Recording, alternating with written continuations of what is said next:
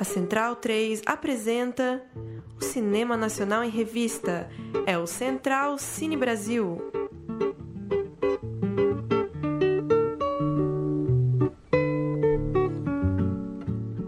Salve, salve! Muito bem-vinda, muito bem-vindo ao Central Cine Brasil, edição de número 160 do nosso papo sobre cinema brasileiro contemporâneo, toda quinta-feira na Rádio Central 3, em central3.com.br, nos tocadores de podcast e também no Spotify. Siga o Central Cine Brasil, acesse nossa newsletter, é só deixar seu e-mail em centralcinebrasil.com e acompanhe também nas redes sociais tudo que está rolando no cinema brasileiro atual. Eu sou Paulo Júnior, tenho mais uma vez a companhia de Bruno Graziano, Dale Grazi, boa noite. Boa noite, Paulo.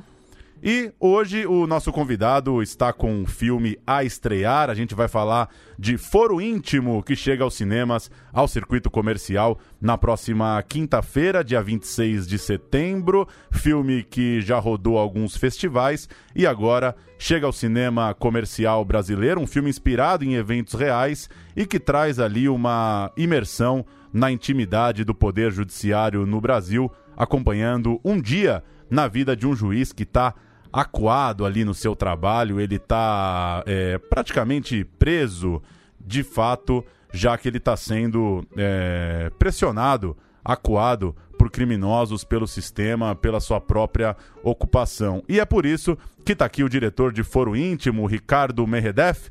Tudo bem, Ricardo? Espero ter pronunciado certo o seu sobrenome. Você terá tempo para me corrigir. Boa noite, valeu por ter vindo. Boa noite, obrigado assim por me receber. Acertou sim. Foi de primeira e conseguiu acertar o sobrenome, que é difícil, hein? Parabéns. Que bom. Ricardo, começa falando pra gente como você encontrou essa cara do foro íntimo. A palavra íntimo já tá no próprio título, a sinopse já deixa clara, é, já deixa claro que é um filme que vai mergulhar num, num personagem ali, uma imersão num dia dele.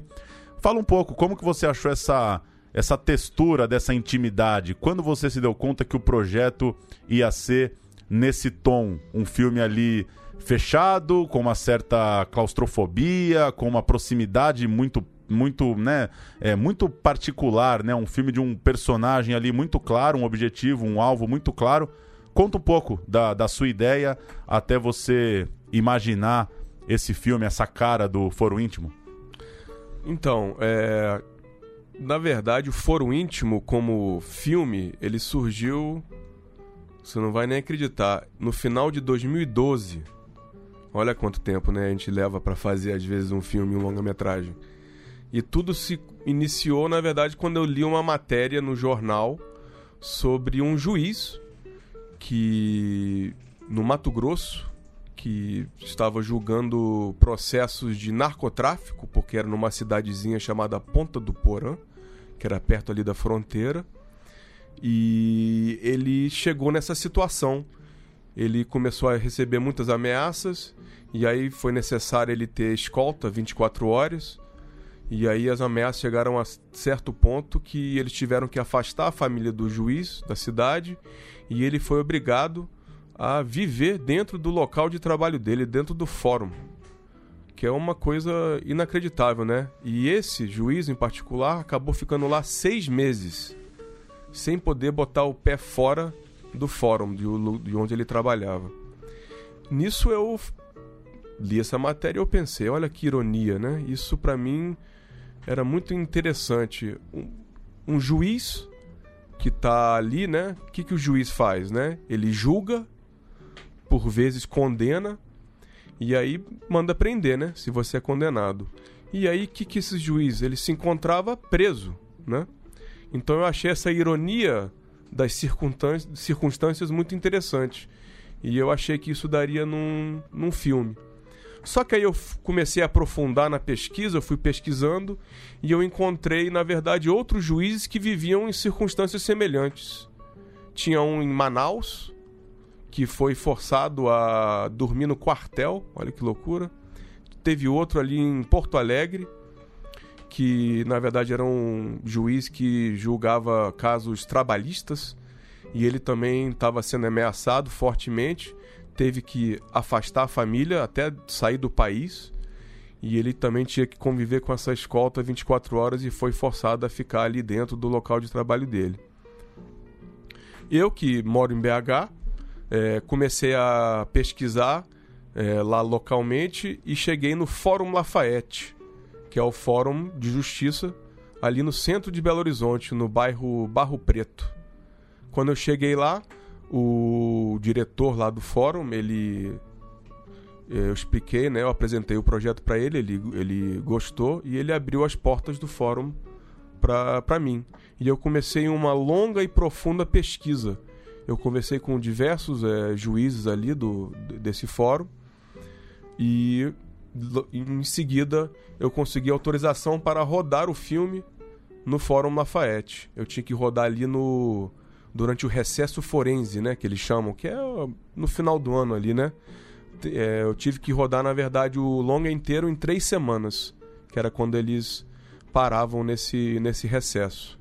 Que para um longa-metragem de ficção é bem é pouco tempo. E na verdade, na, mas isso me obrigou a encontrar soluções criativas para conseguir realizar o filme em tão pouco tempo e, e, com tão poucos recursos. Porque na verdade eu tinha conseguido. A gente ganhou um edital do município de Belo Horizonte, da prefeitura, e era uma verba bem pequenininha.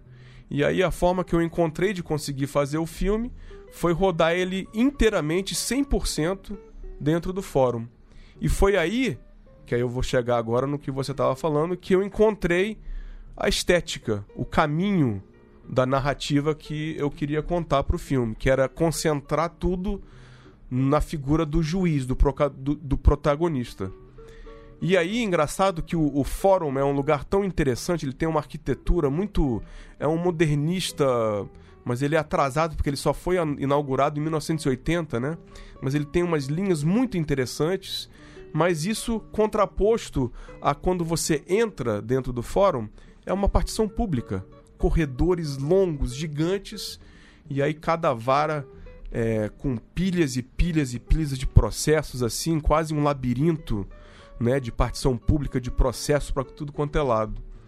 E aí, na verdade, eu acabei encontrando esse outro personagem que era o próprio fórum.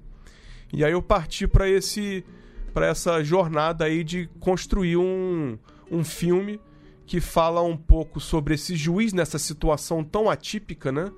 que é ele estar preso dentro do seu próprio local de trabalho, e ao mesmo tempo tentar falar um pouquinho sobre o sistema judiciário do Brasil que a gente está vendo aí, né, todo dia em que estado que está, né, que está num tá com é uma caixa preta e que a gente ninguém consegue entender e ver o que, que está acontecendo.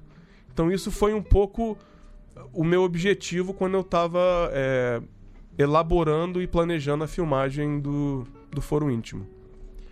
E Ricardo, e a dramaturgia? Você falou agora um pouquinho da, de como a estética né, chegou depois que você encontrou a, a narrativa e como é que você chegou nessa estética que é um, um, um preto e branco bastante angustiante, né? E que aposta muito no clima, né? É, às vezes não tanto no, nos diálogos, mas no clima, né? Uhum. É um filme de clima. E como é que você, essa dramaturgia mais seca, assim, como é que você chegou nela? Quais são as referências e as vontades que você tinha desde o início para trabalhar seu elenco? Então, para até o que você falou, para você ter uma noção, o primeiro diálogo do filme, fora um, um ou dois bons dias, começa depois de 15 minutos de filme, né? Então, na verdade, realmente é um filme que é, aposta um pouco na num lado mais sensorial também, eu diria, né? Do, né, de toda a ambientação, da história daquele, daquele ser, né, da, que está morando ali dentro do local de trabalho dele.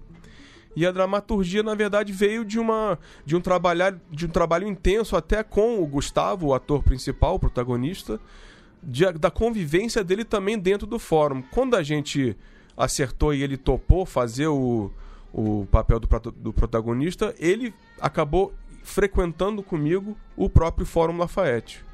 Ele a gente conseguiu contato com alguns é, magistrados, juízes, e ele começou a frequentar, ir lá e entender como é que funcionava a rotina, o dia a dia de um juiz comum.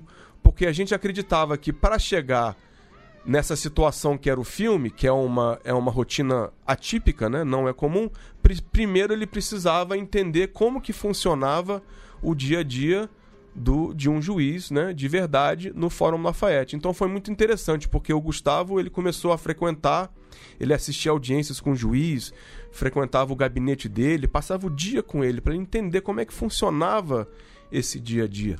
Né? Então isso foi muito importante ali na construção do, da dramaturgia e do clima que a gente estava querendo construir. Quando a gente teve isso, aí a gente começou a partir para esse lado mais é, intenso, né? Essa coisa mais o filme ele tem uma tensão crescente que, ele, que ela não para, né? Ela é uma tensão que vai sempre crescendo, crescendo, crescendo e acaba que nunca nunca para, nunca cessa, né? Então isso ajudou na construção.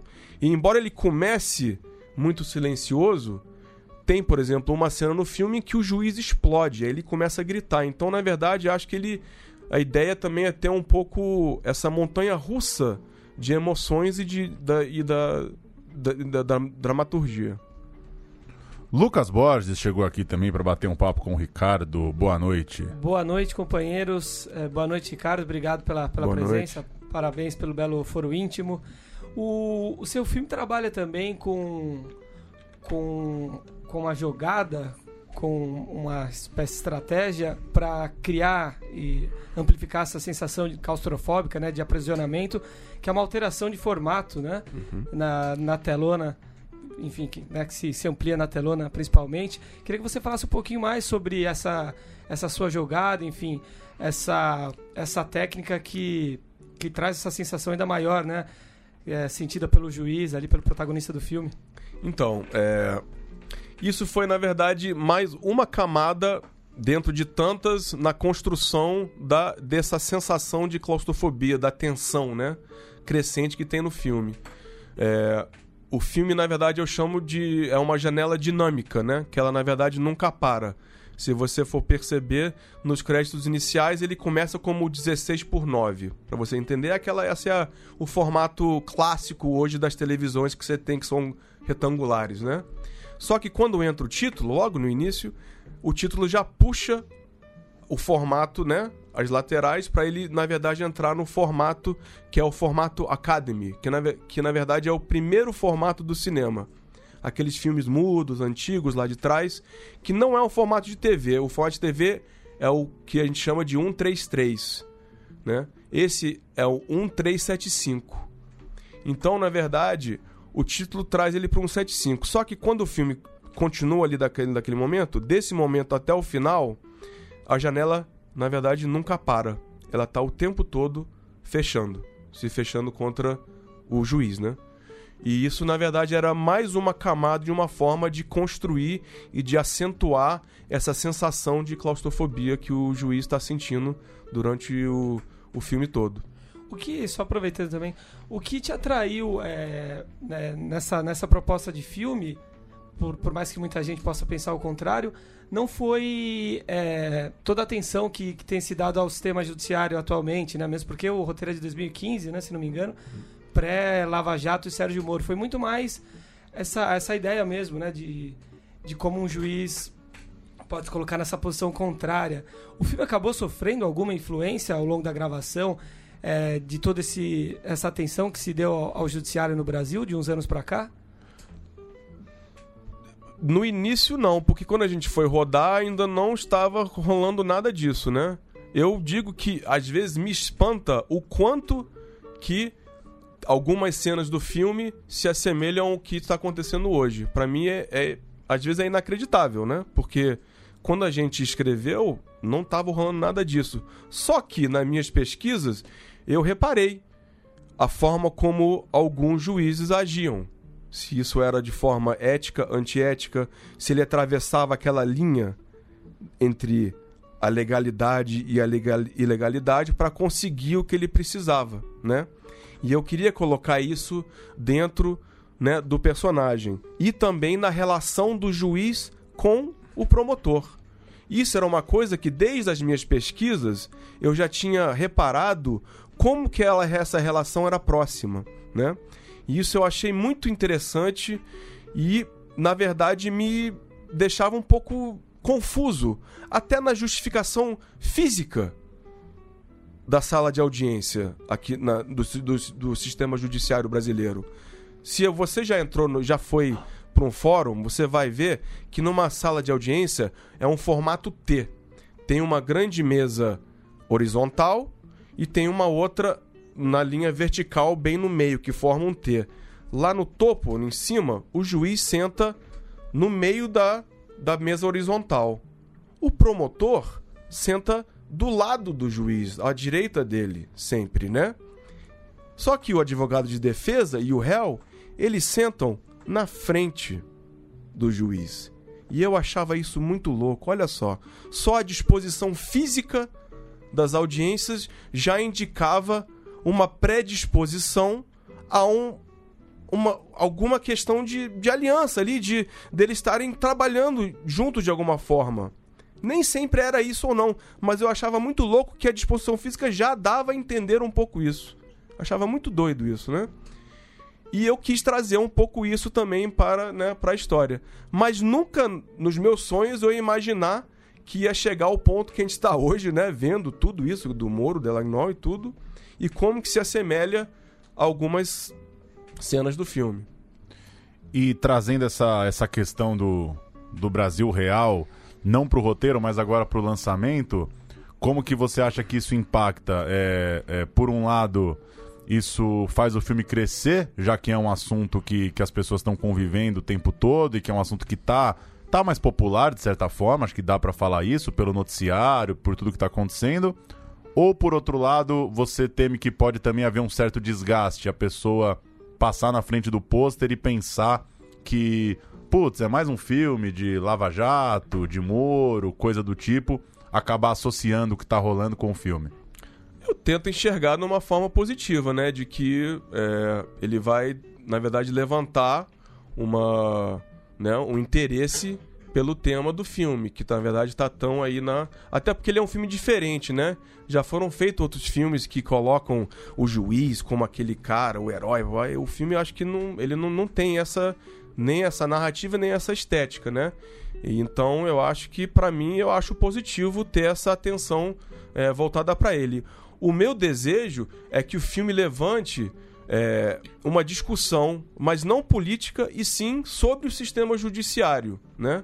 Porque às vezes eu acho que o, o diálogo hoje está muito polarizado, né? Estão os dois lados e ninguém chega ali no meio para conversar. Então, o meu desejo é que ele, na verdade, possa é, gerar alguma discussão que fale muito sobre a questão do judiciário brasileiro, que eu acho que está doente, né? Ele está passando por. Né, ele ele não, não tá bem. A gente, a gente vê que tem problemas sérios ali e que tem que ser discutidos e, de alguma forma, né, é, mudar de alguma forma. Então eu gostaria que o filme levantasse essa, essa bola aí para a gente poder discutir um pouco sobre isso. Será que o filme pode ser premonitório em relação ao, ao STF, é, com, com o avanço aí de CPIs e possivelmente investigações, será que nós teremos algum juiz do Superior Tribunal Federal numa, numa condição como a do protagonista do seu filme? Eu acho que vai de... depende, acho que sim. Acho que tudo é possível. Na verdade, quando eu estava pesquisando o filme, eu fiquei até alarmado a quantidade de juízes que viviam com ameaças constantes. Eu acho que isso não exclui os magistrados do STF. Então eu não vejo como nada de impossível que isso aconteça no futuro próximo, não. Vou fazer uma pergunta mais regional agora, mais geográfica. A gente tem falado muito de, de filmes mineiros por aqui recentemente, pessoal da Filme de Plástico, né? Com No Coração do Mundo, Temporada. temporada. que mais? Que horas ela volta? Teve o Arábia. O Arábia, Arábia que não é, do, Afonso, que não é do, do pessoal do uhum. Filme de Plástico, mas é também é... Tem o Baronesa, que também Baronesa é também, filmes é, premiados lá em Tiradentes, uhum. né? Que trazem um pouco do subúrbio, né? De, de Belo uhum. Horizonte. A gente está tão acostumado a ver o subúrbio do Rio, de São Paulo. Sim. A gente começa a ver o subúrbio de, de BH, enfim, é uma, uma parte pouco conhecida do grande público brasileiro. O seu cinema parece que é um, um cinema de, uma, de um outro viés, né? Feito em Minas também, em BH mas uma outra escola, uma outra vertigem. Conta um pouco pra gente sobre o que está rolando de cinema por lá, enfim, se tem um diálogo entre essas, essas turmas que a gente citou aqui.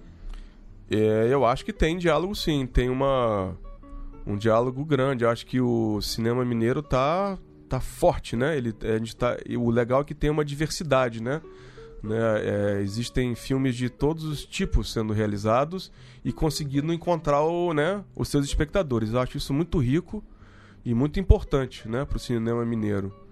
É, eu acho que realmente o Foro Íntimo, o meu filme, ele, ele tem uma estética e uma, uma narrativa bem diferente né, da, dessa turma que a gente estava falando agora, mas que para mim é importante ter essa diversidade, né?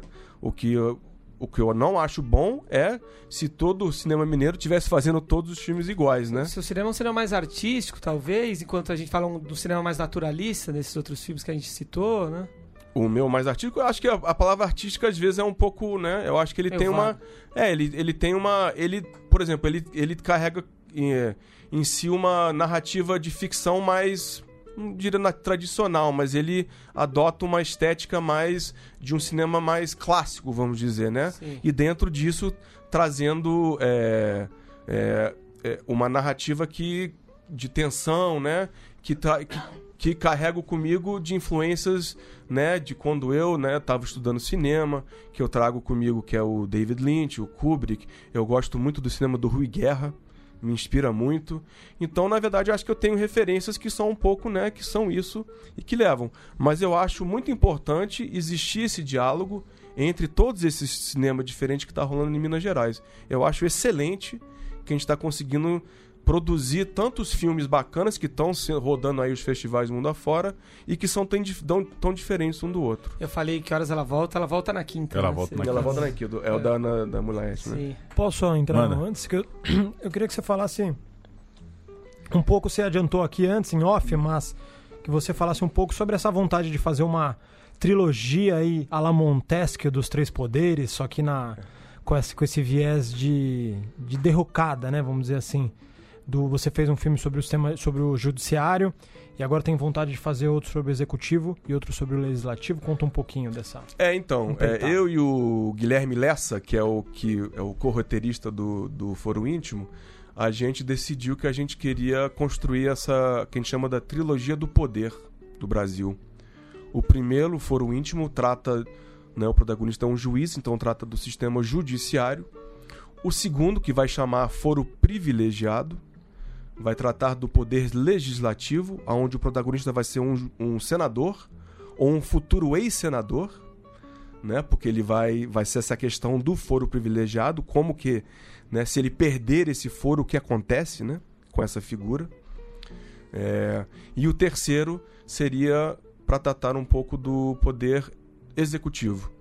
E a minha ideia é, de repente, tratar, fazer um filme no interior de Minas Gerais de um prefeito, algo, algo assim. Esse não está tão claro ainda, porque até porque é o, seria o último. Né? Mas é um pouco isso. Então a gente tem essa vontade de falar sobre os poderes no Brasil, né? Porque na verdade isso é uma coisa que todo brasileiro tem que conviver com isso, mas a gente não entende, né? E a gente tem tantas questões, né? E reclamações, né? Porque esses poderes, eles atuam, eles afetam a nossa vida tanto no dia a dia, e a gente às vezes se sente completamente é, imobilizado, a gente não consegue fazer nada sobre isso. Então, o meu desejo agora no próximo é falar um pouco sobre o, o legislativo, um senador. O que acontece com esse senador todo poderoso quando ele perde todos os privilégios dele, né? né? Esse cara, a princípio, é um senador corrupto e ele vai ter que lidar com é, a situação real de que daqui a pouco as coisas vão, vão voltar para cobrar dele, né? Tem um potencial dramático grande, né? Essa é. história. A ideia desse é abrir um pouco e não vai ser uma estética, acho que não vai ser preto e branco, acho que vai mudar, acho que não, não precisa ter, acho que o, essa estética do quadrado, da janela dinâmica é uma coisa do foro íntimo, né? Eu acho que no próximo vai ser outra estética, a gente ainda está desenvolvendo e pensando como vai ser. Mas a ideia é rodar um pouquinho em Brasília, um pouquinho no interior de Minas Gerais e em BH abrir um pouquinho o leque e fazer um filme que abrange. Porque o, senador tem essa relação, né? Ele trabalha em Brasília, mas ele também, né, ele trabalha também em BH. Às vezes passa pelo Rio também, com muita frequência, pode acontecer também. É, vamos, é, por aí. O, você é montador também, né, Ricardo? Eu, tô, trabalhou com, com trailer muito tempo, né? Sim, Tô com uma lista aqui do site Filme B, espero que ele esteja coerente. sim. Trailer de Edifício Master, de Cidade de Deus, Madame Satã, Abril Despedaçado, é, o Xangô de Becker Street, muitos filmes importantes aí do, do início do século. É, fala um pouco como é que você é, bebeu dessa fonte também, como que o contato com esses filmes tão importantes ali de uma, da retomada do cinema brasileiro te, te influenciaram ou não, foram te moldando também como diretor, trabalhar com essa com essa turma da pesada aí. Tem um primeiro time aqui dos diretores aí de uma virada do século, né? Sim. É, desde 1998, eu morei fora há muito tempo, né? Eu comecei a minha carreira no cinema como montador. Na verdade, eu fui assistente de montagem de filmes lá em Hollywood, em Los Angeles. E ainda era quando a gente cortava o negativo. Era na Moviola. Tô até revelando um pouco a minha idade aqui, mas...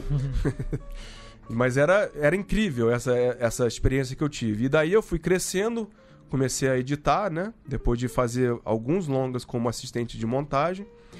E eu tive uma oportunidade nos estúdios da Warner Brothers em Los Angeles de, de criar em parceria com um amigo meu trailers para cinemas de Hollywood. Por exemplo, eu fiz, antes de voltar para o Brasil, eu fiz aquele LA Confidential, né?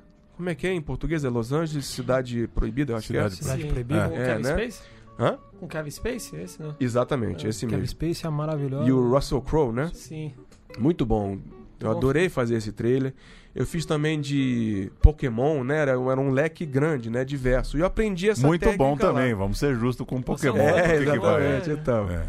Isso foi lá atrás. E aí, quando eu decidi voltar pro Brasil, eu reparei que é, eu adoro cinema, eu vou ao cinema com uma frequência, e eu reparei que os trailers no Brasil eram bem fracos, né? Eles não, não conseguiam vender o filme né, de forma adequada. Aí eu comecei a entrar e descobri esse nicho. Eu abri uma empresa, e aí de 98 até 2007, mais ou menos, é, se você falar um filme aí dessa época, é bem provável que eu fiz o trailer do, do filme. E essa lista aí que você falou são alguns deles. Mas a lista é extensa, são mais de 100. Fácil, né? E foi importantíssimo pra mim, porque quando você vai fazer o trailer, você assiste esses filmes e eu vejo, eu assisti o filme de frente pra trás, trás pra frente. Eu tinha que, na verdade, decupar o filme inteiro pra criar o trailer, né? Não é só você entrar, sentar ali e pega umas ceninhas, não. Você cria um conceito, né? Você pensa como que você vai apresentar e você tem que dar aquela condensada e vender o filme ali da melhor forma possível. Então foi uma experiência muito rica pra mim. Eu aprendi muito. Mas é uma coisa que você aprende também quando você aprende não é só o bom, né? Eu aprendi como fazer com os filmes bons e também como não fazer com os filmes ruins, né? que também existem muitos, né? Mas isso não é nada, é isso, porque o trailer, o, o desafio é o mesmo, né? Do filme bom ou ruim, você tem que né, fazer o cara assistir aquela peça, o trailer, ele tem que. Se o cara, quando assiste aquele, aquele trailer, ele fala, eu quero ver o filme, o meu trabalho estava pronto, estava feito. E, e você aprovou o trailer de Foro Íntimo? Eu mesmo que fiz, Você né? que fez, ah. Aí eu usei essa minha. Foi na bola de segurança, né? Só faltava o você ter que aprovar. Não, eu acabei eu mesmo fazendo, até porque o nosso lançamento é pequeno, é de um orçamento pequeno, então eu acabei assumindo essa função também. Mas foi massa, foi, foi muito prazeroso. Aliás, diria que bem mais difícil do que fazer o treino do filme dos outros, né?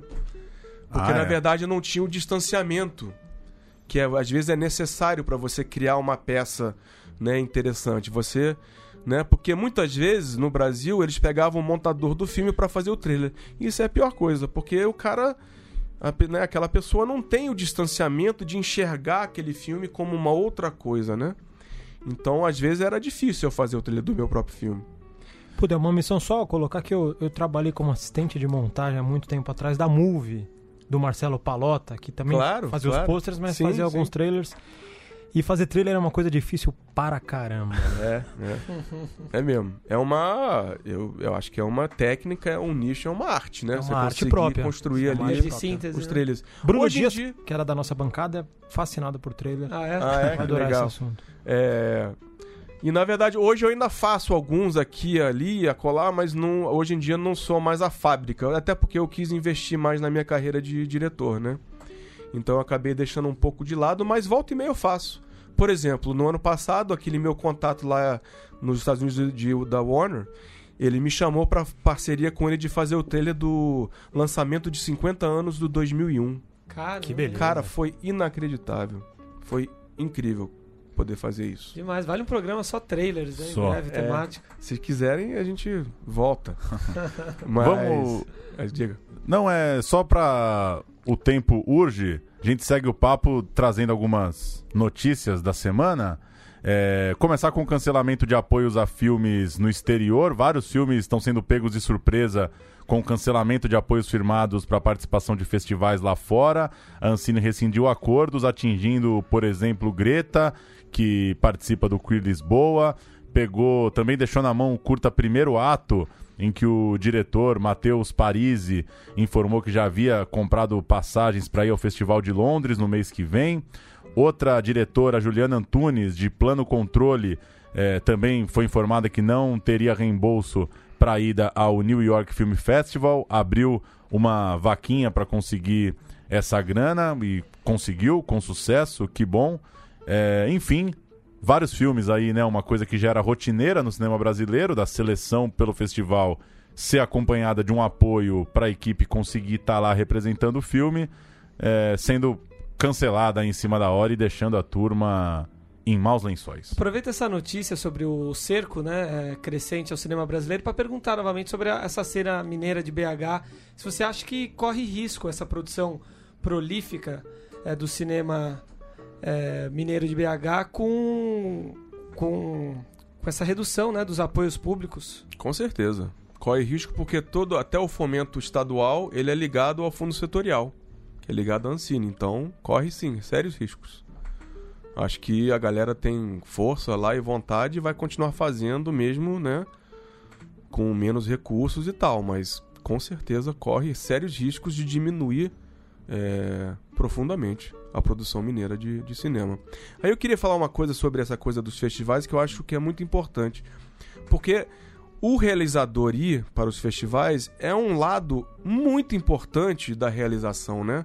Você representar não só o seu filme, mas o seu país nesse, nos países aí pelo mundo afora é um, é um, é um lado que para mim é fundamental do fazer cinema, né? De realizar um filme. Eu, por exemplo, tive a oportunidade de ir para lugares que eu nunca imaginava que eu iria com o foro íntimo. Pra você ter uma noção, eu fui pro Irã com o filme, né? E gerou discussões muito interessantes sobre o filme lá, né? E isso foi apenas um de vários países, né? Inglaterra, Argentina, Portugal. E sem esse apoio, dificulta muito isso, né? Tem alguns festivais que acabam pagando, né? Que eles têm recursos para levar. Mas são poucos, a maioria não tem. E esse apoio era fundamental para o realizador poder ir lá e mostrar o filme. É triste, né? Ver o que está acontecendo. Bastante.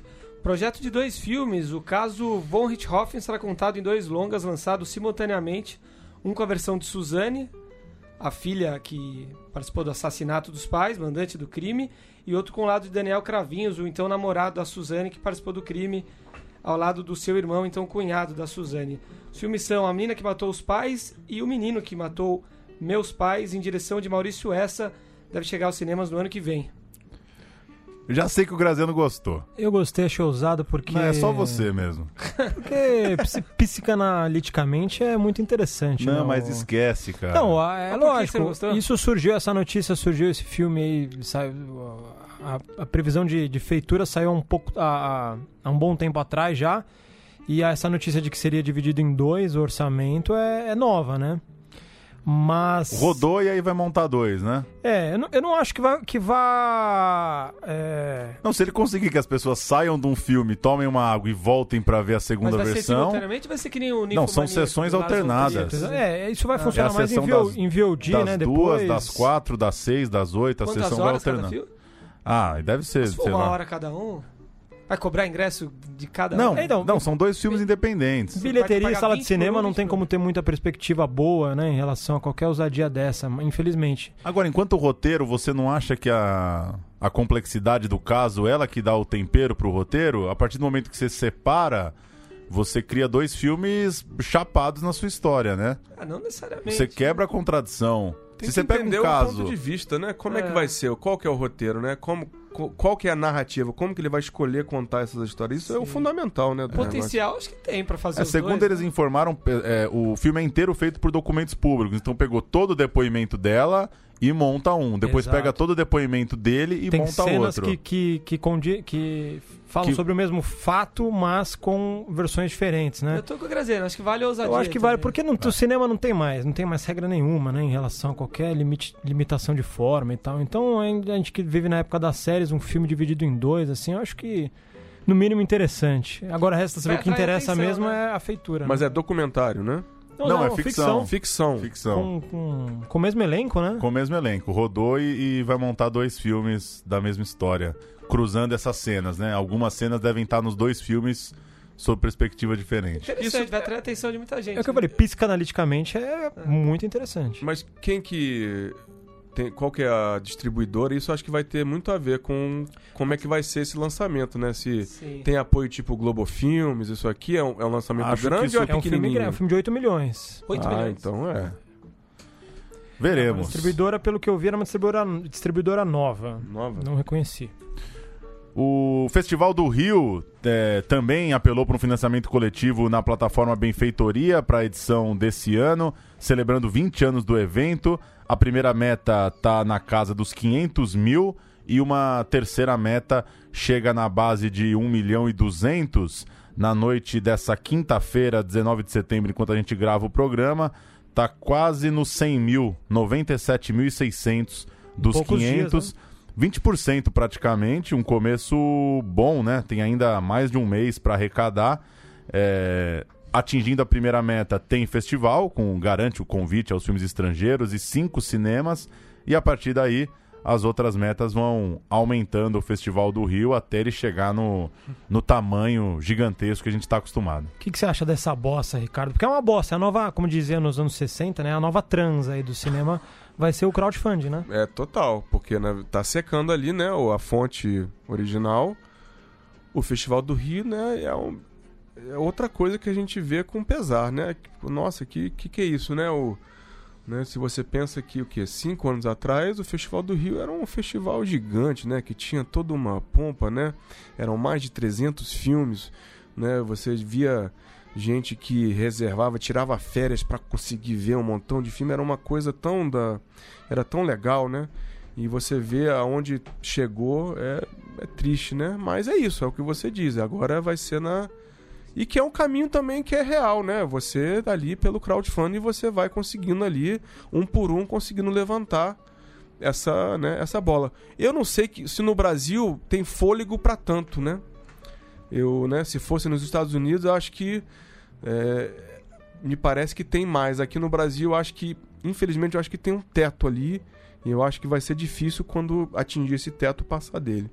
A gente teve um caso positivo que foi o Animamundi, né? Sim, e agora sim. parece que o Festival do Rio, do Rio vai conseguir atingir pelo menos a primeira meta. Torcemos, eu acho difícil vingar no Brasil também, mas É. torço muito para que isso chegue, além dos festivais, nos longas. Tomara. Voltando pra Porque- BH, Crowdfunding, eu, eu, eu, eu sei porque só é ruim para quem não atinge. Eu, pra mim sempre foi ruim porque eu nunca atingi tudo que eu tentei na vida. Mas só é ruim para quem não atinge. É verdade. Sem é isso aí. Tá rolando até domingo o 13º Cine BH, lá na capital mineira, com sete longas na mostra contemporânea. São eles A Noite Amarela, de Ramon Porto Mota, Diz a Ela Que Me Viu Chorar, da Mayra Buller, Filho de Macunaíma, do Miguel Antunes Ramos, Os Dias Sem Teresa, do Thiago Taves Sobreiro, Os Jovens Bauman, da Bruna Carvalho Almeida e Os Príncipes, do saudoso Luiz Rosenberg Filho. Tem também o Paul Sanches está de volta, da Patrícia Mazui.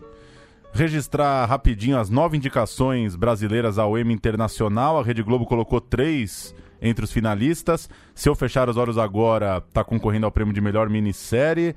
Major este ano disputa o posto de melhor atriz pela personagem na segunda temporada de Sob Pressão. E uma terceira indicação é para o documentário A Primeira Pedra, produção exibida pelo canal Futura. Tem também Ópera Aberta, uma produção da O2 com a HBO, concorrendo ao prêmio de melhor programa de arte. O especial de Natal da Porta dos Fundos, exibida pela Netflix, finalista entre as comédias. A terceira temporada da série Um Contra Todos, uma produção da conspiração na Fox, está concorrendo como melhor drama. Magnífica 70, terceira temporada da produção HBO Conspiração, é um dos programas na disputa de melhor é, série estrangeira nos Estados Unidos. Hack the City, uma produção da Your Mama com a Fox, está disputando o lugar de melhor série curta. E fechando o prêmio de melhor ator, concorre o Rafael Malheiros, ator de Impuros, uma série que foi exibida no canal Fox Premium. Uma a grande notícia, a grande repercussão hoje é que depois de muito tempo o Brasil não está entre as novelas. São nove indicações sem novela. Geralmente quando o Brasil emplacava muita coisa é porque estava rolando uma novela é, muito grande. Então mostra que pode, podemos estar menos dependentes da novela É, Globo- quando, quando se própria trata de Globo TV. Tá dividindo sua atenção com séries, né? Dando muita atenção às séries, né? E já falei aqui várias vezes, Sob Pressão, gigante, ótima série. Assistam e se rendam a doutora Carolina, talvez, o nome da, da Major este ano. É, o que eu ouço é que a Globo tá, tá rolando uma grande transformação geral ali dentro, né? E isso vai afetar muito isso aí. Eu acho positivo, né? né? Como você falou, essa não dependência mais nas novelas, né? Porque eu, eu pessoalmente curto muito mais séries, né? Formato Minisséries. né, É, das novelas, é, a né? novela. E a, a- a dramaturgia novelesca é bem, né? É uma, uma, uma coisa que tem um público gigante, né? No Brasil. Mas é uma, uma estética que tá ali que já faz tempo que eu acho que podia já dar uma até uma avançada, né? Uma evoluída, vamos dizer. Citar as estreias? Manda. Temos Os Jovens Bauman, acabamos de citar aqui da Bruna Carvalho Alme- Almeida, filme é, que retrata aí os, últimos, os últimos herdeiros de uma prestigiosa família do sul de Minas. Torre de Donzelas, da Suzana Lira, se passa 40 anos após serem presas durante a ditadura militar na Torre das Donzelas, como era chamada a penitenciária feminina, ao lado da ex-presidente da República Dilma Rousseff, um grupo de mulheres. É, e A Vida Invisível, do Karim Ainuz, esperadíssimo, só lá em Fortaleza, no resto do Brasil, acho que é final de outubro, né? 31 de outubro, né? de outubro. Após a mostra aqui de São Paulo. Torre de Donzelas rodou bem aí nos festivais, né? Documentário a própria ex-presidente Dilma divulgou hoje nas redes dela, né? Acho que é um filme que pode fazer um barulho nas proporções que a gente sabe que os documentários fazem, mas curioso pra assistir. Não peguei o Torre de Donzelas. Eu queria fazer só duas indicações. Manda. Posso aqui duas indicações de filmes recentes que eu assisti essa semana no nosso querido canal Brasil. O primeiro é o Aos Teus Olhos, da Caroline Jabor, Bom, Caroline Jabor, Muito bom, muito bom. do ótimo Mistério no Samba, né? que fez Carolina o na- Boa Sorte aqui. também, É. um filme angustiante com a, com a Débora Seco. E o Aos Teus Olhos com o Daniel de Oliveira, que fala sobre linchamento virtual hoje em dia, né? É um filme que eu, eu achei muito bom porque ela não, não- É um filme muito maduro, né? Uma discussão muito madura. E ela deixa até o fim a dúvida sobre a. a, vamos dizer assim, a, A legitimidade culpa, a do- legitimidade do, do, do, do, cri, do possível crime. Agora, o que interessa no filme é realmente o lixamento digital e ela coloca de uma maneira muito realista, assim como Ferrugem do Ali Muritiba conseguiu esse êxito, o Aos Teus Olhos também. E o segundo é um filme que eu, da Cristiane Torlone, o Amazônia, o Despertar Bom, da, da- hein? da Florestania, um filme que poderia ser eu rude aqui e dizer que é mais um manifesto chato, assim, de, de de uma, de uma atriz global sobre um tema que ela não conhece, porém, Não é isso? Não, serei muito simpático ao filme, gostei muito, foi muito afetuoso, um, um tema que me interessa, eu achei o grito de, de Cristiane como uma mulher citadina que se rende aos encantos da floresta, um grito muito sincero e um filme muito legal. já que teve um momentinho o Canal Brasil, essa semana eu vi o Sonho Florianópolis. Com um filme. Filme argentino brasileiro, né? Meio argentino, meio brasileiro, né? Uma família argentina indo passar férias em Floripa. O casal brasileiro Marco Rica e e Andréa Beltrão muito bem, né? o Marco pra Rica tá numa fase, né? Esse aí não Muito erra, né? boa. né? Não Tá erra. em todas, né? E Ele o tá- filme legal, cara, legal. legal. Filme de família, filme de triângulo amoroso. Tem uma, uma- A família argentina e a família brasileira, elas têm uma semelhança. Os dois casais estão em crise, estão, estão separados, estão dormindo em, ca- em camas separadas.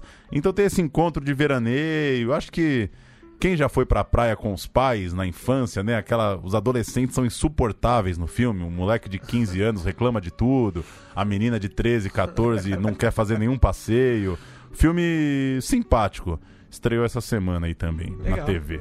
E você, Ricardo, o que, que você viu recentemente do cinema brasileiro ele que você poderia destacar aqui? Fora Bacurau, que já é... É, o último que eu vi foi o foi É Bacurau. legal ver opinião sobre o Bacurau, até porque tem algumas que, né, que são mais controversas, né? Eu, eu gostei. O, o, o que eu mais gostei do Bacurau foi que ele é doido pra caramba, né, cara? Isso é que eu mais curti do filme, sabe? É. Tem toda essa... Que, né, que virou essa unanimidade de política... Tudo bem, mas o que Um eu gostei insano, mesmo né? é... Eu achei que ele é doido, né? Tomando...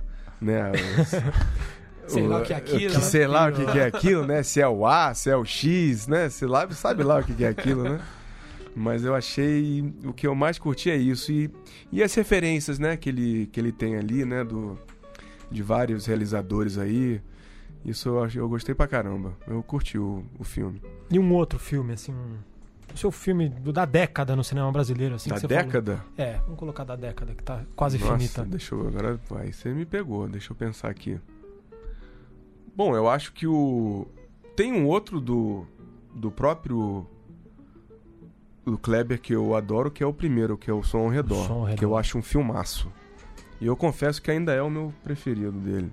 Filme que abriu a década, praticamente, 2010, Isso. né? É, exatamente. Eu colocaria ele ali, bem ali no topo. Vou, já que todo mundo deu seu pitaquinho também, vou chamar o destaque para sessões da, da TV Cultura de domingo à noite também. Passaram no sábado, no domingo retrasado, o Glorioso Arábia, que a gente escolheu como o melhor filme do ano Bom passado. pegar o Arábia Ah, na sim. TV. na Peguei Cultura, também. na TV aberta, ali 11 horas, Peguei né? também, é muito bom. E de quarta-feira, acho que tá rolando também, 9h30, então dá pra ficar ligado aí na, na Cultura, TV aberta, filmes nacionais de grande prestígio. Que, a, a- que a cultura renove esse, esse, esse, edital Tomara, né? sim. E aproveitando o Ricardo aqui, é, recomendar um dos seus curtas também, que o Capital Circulante.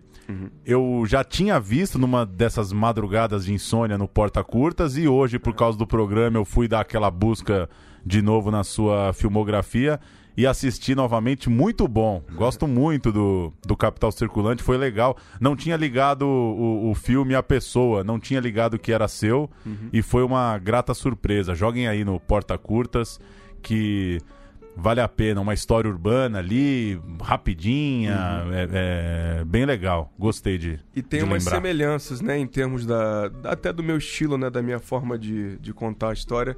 Ele também é inspirado numa matéria que eu tinha lido lá no Rio de Janeiro, quando eu morava no Rio.